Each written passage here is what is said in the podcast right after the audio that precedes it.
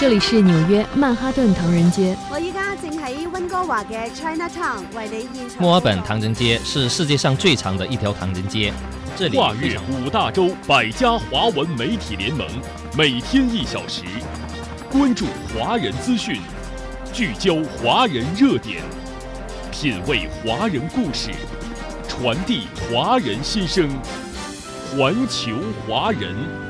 说说咱华人事儿。您好，听众朋友，欢迎您收听环球华人节目，我是主持人张毅。在今天的节目当中，我们将重点关注中央广播电视总台发布二零二二国内国际十大新闻。下半时段为您带来华人舆论场年终盘点，华侨华人点赞中国发展成就。好，听众朋友，欢迎您持续收听本期环球华人节目。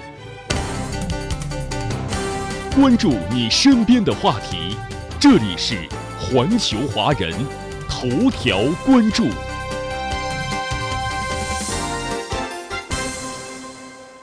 各位听友，十二月三十号，中央广播电视总台发布二零二二国内国际十大新闻。二零二二国内十大新闻分别是：党的二十大胜利召开，全面建设社会主义现代化国家新征程迈出坚实步伐。习近平再次当选中共中央总书记。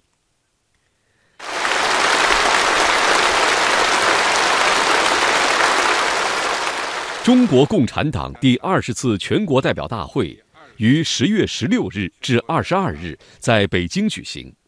此次大会是在全党全国各族人民迈上全面建设社会主义现代化国家新征程。向第二个百年奋斗目标进军的关键时刻，召开的一次十分重要的大会。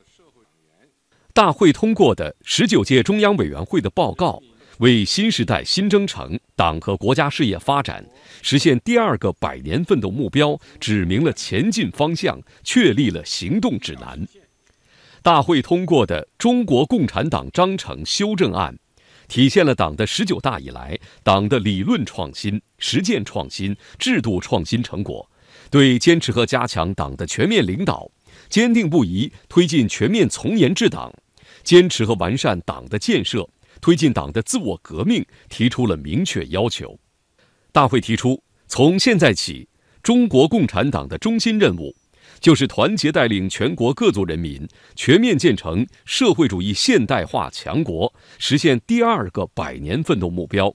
以中国式现代化全面推进中华民族伟大复兴。十月二十三日，在中国共产党第二十届中央委员会第一次全体会议上，习近平再次当选中共中央总书记。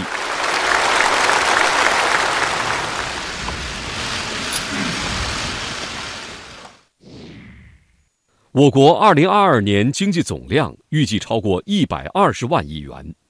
中国经济继续为世界经济复苏提供强劲动力。二零二二年，面对新冠疫情的冲击与复杂动荡的国际局势，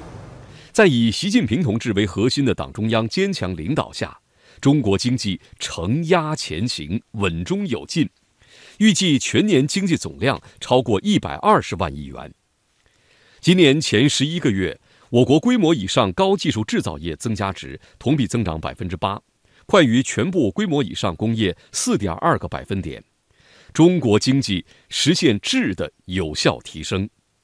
前十一个月，全国居民消费价格比上年同期上涨百分之二，涨幅明显低于其他主要经济体，与国际高通胀形成鲜明对比，成为全球物价稳定器。前十一个月，我国进出口总值三十八点三四万亿元人民币，比去年同期增长百分之八点六，外贸稳中提质，韧性强。世界开放报告二零二二显示，中国开放指数提高了百分之五点六，排名上升八位，成为推动经济全球化的重要力量。迎难而上，砥砺前行，中国经济展现强大韧性和巨大潜力。实现质的有效提升和量的合理增长，逆流而上，扩大开放，中国经济分享发展机遇，秉持共赢理念，继续为世界经济复苏提供强劲动力。不断优化完善防控政策，我国统筹做好疫情防控和经济社会发展。为了进一步提升防控的科学性、精准性，最大程度保护人民生命安全和身体健康，最大限度减少疫情对经济社会发展的影响。我国今年先后出台优化新冠疫情防控二十条和新十条等优化措施，不断优化防控工作，统筹疫情防控和经济社会发展。优化措施出台后，各地迅速行动，制定具体的落实举措，更加科学精准、有序有效地推进疫情防控工作，力争尽快恢复正常生产生活秩序。坚持稳中求进。走小步不停步，主动优化完善防控政策，是我国疫情防控的一条重要经验。近三年来，以习近平同志为核心的党中央坚持人民至上、生命至上，因时因势优化完善防控措施，先后印发九版防控方案，出台一系列优化措施，有效处置了百余起聚集性疫情。有效应对了五波全球性疫情的冲击，感染率和死亡人数保持在全球最低水平，以防控战略的稳定性、防控措施的灵活性，有效应对了疫情形势的不确定性。实践充分证明，中国的抗疫实践极大程度保障了全体人民的生命安全，极大程度创造了生产生活条件和投资发展环境。极大程度彰显了中国特色社会主义制度的优越性。二零二二年，我国粮食产量再创历史新高，连续八年保持在一点三万亿斤以上。二零二二年，我国粮食总产量达一万三千七百三十点六亿斤，比上年增加七十三点六亿斤，增长百分之零点五，全年粮食产量创下新的历史纪录。连续八年稳定在一点三万亿斤以上。今年我国的粮食生产经历了严峻形势，北方罕见秋汛导致冬小麦晚播，局部新冠疫情冲击，南方持续高温干旱。面对困难和挑战，各地区各部门严格落实粮食安全党政同责，持续加大对粮食生产的支持力度，最终实现逆势夺丰收、高位再增产。我国谷物产量已经多年稳居世界首位，实现了谷物基本自给、口粮绝对安全，把中国人的饭碗牢牢端在自己手中。全国粮食再获丰收，为稳定宏观经济大盘、保持经济运行在合理区间提供了有力支撑，为应对复杂严峻国际环境、战胜各种风险挑战奠定了坚实基础，为稳定全球粮食市场和食物安全。做出了积极贡献。香港回归祖国二十五周年，一国两制行稳致远。庆祝香港回归祖国二十五周年大会暨香港特别行政区第六届政府就职典礼，七月一日上午在香港会展中心隆重举行。中共中央总书记、国家主席、中央军委主席习近平出席并发表重要讲话。他说：“香港回归祖国。”开启了香港历史新纪元。二十五年来，在祖国全力支持下，在香港特别行政区政府和社会各界共同努力下，“一国两制”实践在香港取得举世公认的成功。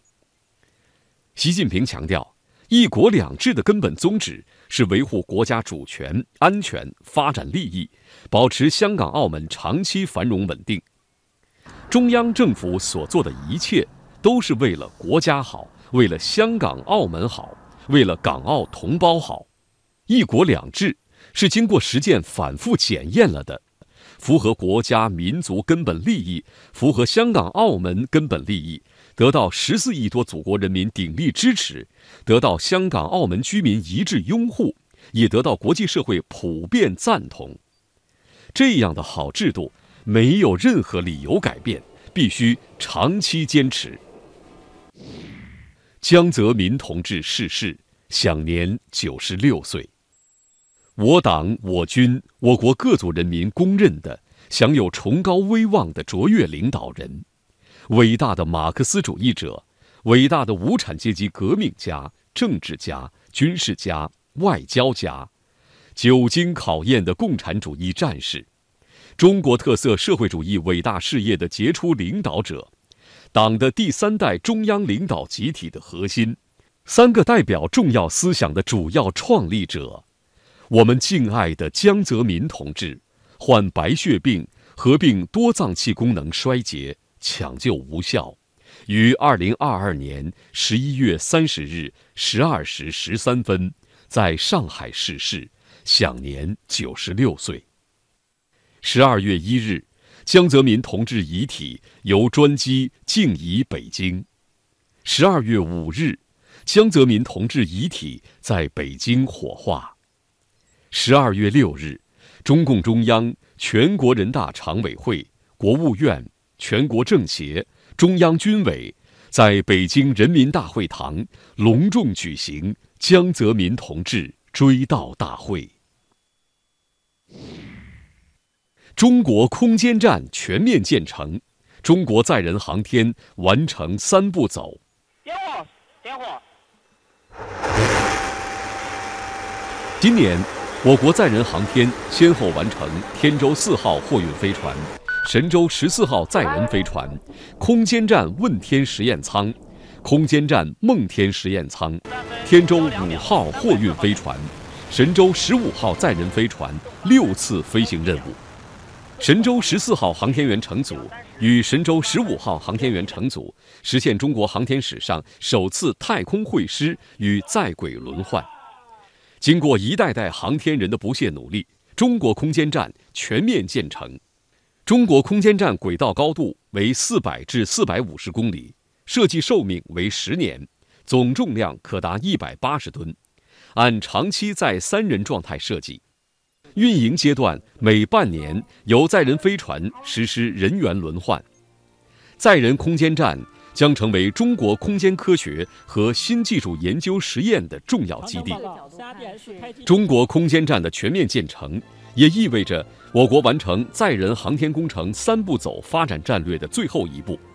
未来，中国载人航天将从近地空间走向地月空间，进而迈向深空。二零二二北京冬奥会、冬残奥会成功举办。中国代表团创历史参赛最好成绩。二零二二年北京冬奥会、冬残奥会分别于二月四日至二月二十日、三月四日至三月十三日成功举办。克服新冠疫情等各种困难挑战，中国向世界奉献了一届简约、安全、精彩的奥运盛会，全面兑现了对国际社会的庄严承诺。北京成为全球首个双奥之城。中国体育代表团首次全项参赛，勇夺冬奥会九枚金牌、十五枚奖牌，冬残奥会十八枚金牌、六十一枚奖牌，创造了我国参加冬奥会、冬残奥会的历史最好成绩。通过北京冬奥会的举办，人民群众特别是青少年参与冰雪运动热情持续高涨，参与人数达到三点四六亿，冰雪装备制造。旅游休闲、服务培训等产业快速发展，冬奥遗产设计利用工作也在有序实施。所有北京冬奥会场馆已向社会开放。白鹤滩水电站全部投产发电，世界最大清洁能源走廊全面建成。十二月二十日，世界在建规模最大。综合技术难度最高的大型水电工程——白鹤滩水电站最后一台百万千瓦机组投产发电，意味着白鹤滩水电站十六台机组已全部投产发电，标志着世界最大清洁能源走廊全面建成。白鹤滩水电站位于四川省宁南县和云南省巧家县交界处金沙江干流河段，是实施西电东送的国家重大工程。电站总装机容量一千六百万千瓦，仅次于三峡工程，位居世界第二。白鹤滩水电站与已建成的乌东德、西洛渡、向家坝、三峡、葛洲坝共六座世界级巨型梯级电站，构建了世界最大清洁能源走廊，总装机容量相当于三个三峡电站装机容量。白鹤滩水电站十六台单机容量一百万千瓦水轮发电机组，是目前世界上单机容量最大的水轮发电机组，全部为中国自主研发制造，研制难度远远大于世界上其他在建和投运的水电机组，被誉为世界水电行业的珠穆朗玛峰。佩洛西窜访台湾。中国人民解放军组织联合军事行动，强力反制。二零二二年八月二日，美国国会众议长南希·佩洛西窜访中国台湾地区，中方对此强烈谴责，坚决反对。与此同时，中国人民解放军迅速在中国台湾岛周边海空域组织实施系列反制行动。八月二日晚，佩洛西窜访降落台北松山机场后。东部战区部队迅即听令行动，连夜按计划在台岛周边展开一系列联合军事行动。战区火箭军部队受命对台岛东部外海预定海域实施多区域多型号长岛火力突击。战区陆军依令对台湾海峡东部特定区域进行精确打击，远程火箭弹喷射烈焰直扑目标。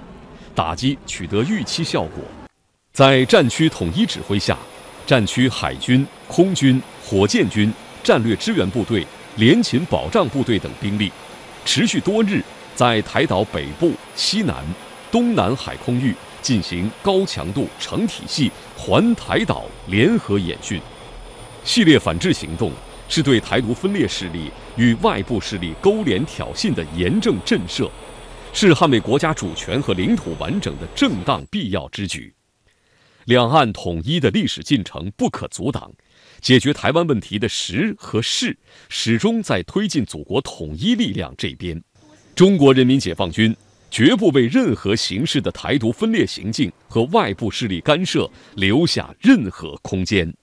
中央广播电视总台发布的二零二二国际十大新闻分别是：全球瞩目中共二十大。国际社会高度评价中国式现代化为人类发展事业贡献中国智慧。二零二二年十月十六日至二十二日，中国共产党第二十次全国代表大会在北京举行。十月二十三日，在中国共产党第二十届中央委员会第一次全体会议上，习近平再次当选中共中央总书记。中共二十大的胜利召开，吸引全球关注。国际社会高度评价中国共产党以人民为中心的发展思想和中国过去十年取得的发展成就。多国人士表示，中共二十大具有重要的里程碑意义。二十大报告提出的中国式现代化，丰富和发展了世界现代化的理论和实践，是中国共产党人的伟大创举。为人类和平与发展事业贡献了中国智慧、中国方案。他们表示，中国始终坚持维护世界和平，促进共同发展，致力于推动构建人类命运共同体。相信中国共产党将继续为中国人民同世界人民携手开创人类更加美好的未来，擘画新蓝图，注入新动力。中国元首外交彰显大国引领。全球治理迎来亚洲时刻。继2021年9月在第七十六届联合国大会提出全球发展倡议后，国家主席习近平2022年4月在博鳌亚洲论坛年会上提出促进世界安危与共的全球安全倡议，获得广泛赞赏与支持。2022年6月至11月，金砖国家领导人第十四次会晤。上海合作组织成员国元首理事会第二十二次会议，二十国集团领导人第十七次峰会，亚太经合组织第二十九次领导人非正式会议，先后在中国、乌兹别克斯坦、印度尼西亚和泰国以线上或线下方式举行。全球治理迎来亚洲时刻。习近平主席在出席各项峰会时，着力强调发展与合作。积极倡导开放的区域主义，努力推动全球治理向公正合理的方向发展。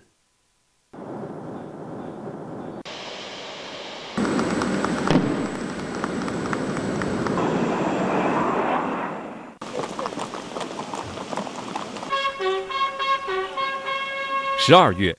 习近平主席赴利雅得出席中国阿拉伯国家峰会、中国海湾阿拉伯国家合作委员会峰会，并对沙特进行国事访问，发起新中国成立以来我国对阿拉伯世界规模最大、规格最高的外交行动，引领中国同阿拉伯国家、中国同海合会国家以及中国同沙特关系全面深化发展。实现二零二二年元首外交的成功收官。美西方对俄极限遏制，引爆俄乌冲突，地缘政治与经济格局深刻演变。二零二二年二月二十四日，北约持续东扩以及顿巴斯问题长期无解，导致俄乌冲突爆发。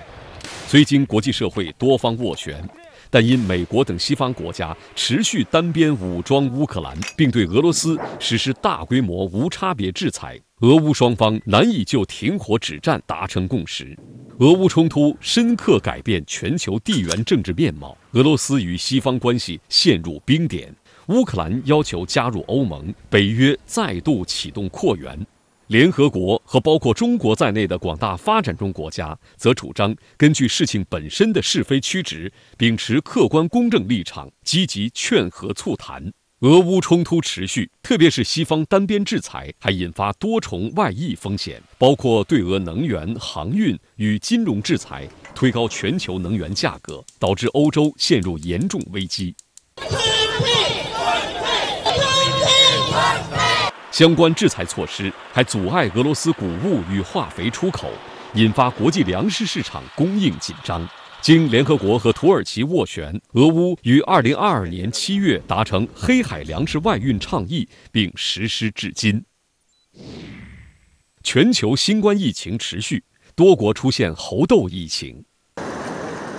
二零二二年，新冠疫情持续影响全球经济社会发展和民众生活。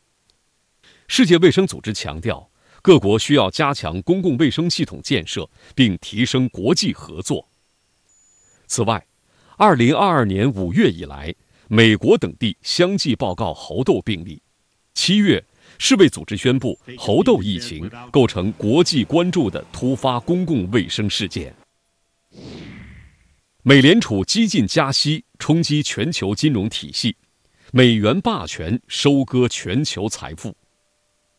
二零二二年，为应对高通胀，美联储连续激进加息，自三月以来连续七次加息，其中四次加息幅度高达七十五个基点。但暴力加息未能迅速遏制通胀，同时加大了美国经济衰退的风险，更扰乱全球金融市场秩序。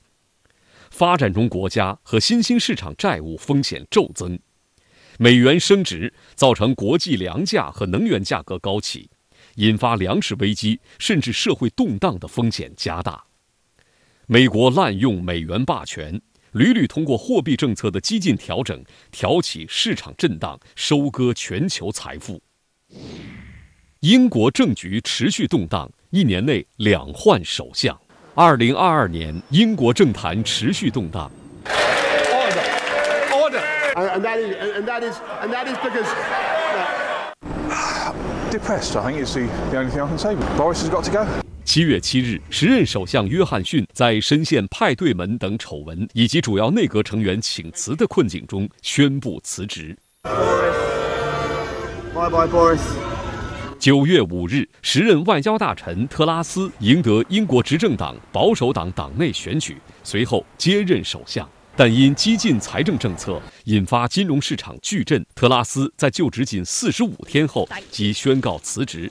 成为英国历史上任期最短的首相。十月二十四日，前财政大臣苏纳克当选保守党新领导人，随后成为英国年内第三任首相。在政局持续动荡的同时，英国还面临严重通胀、经济陷入衰退、民众生活成本飙升。医疗系统不堪重负等一系列严重问题。好，听众朋友，您收听的是环球华人节目，稍后欢迎您继续关注我们的节目。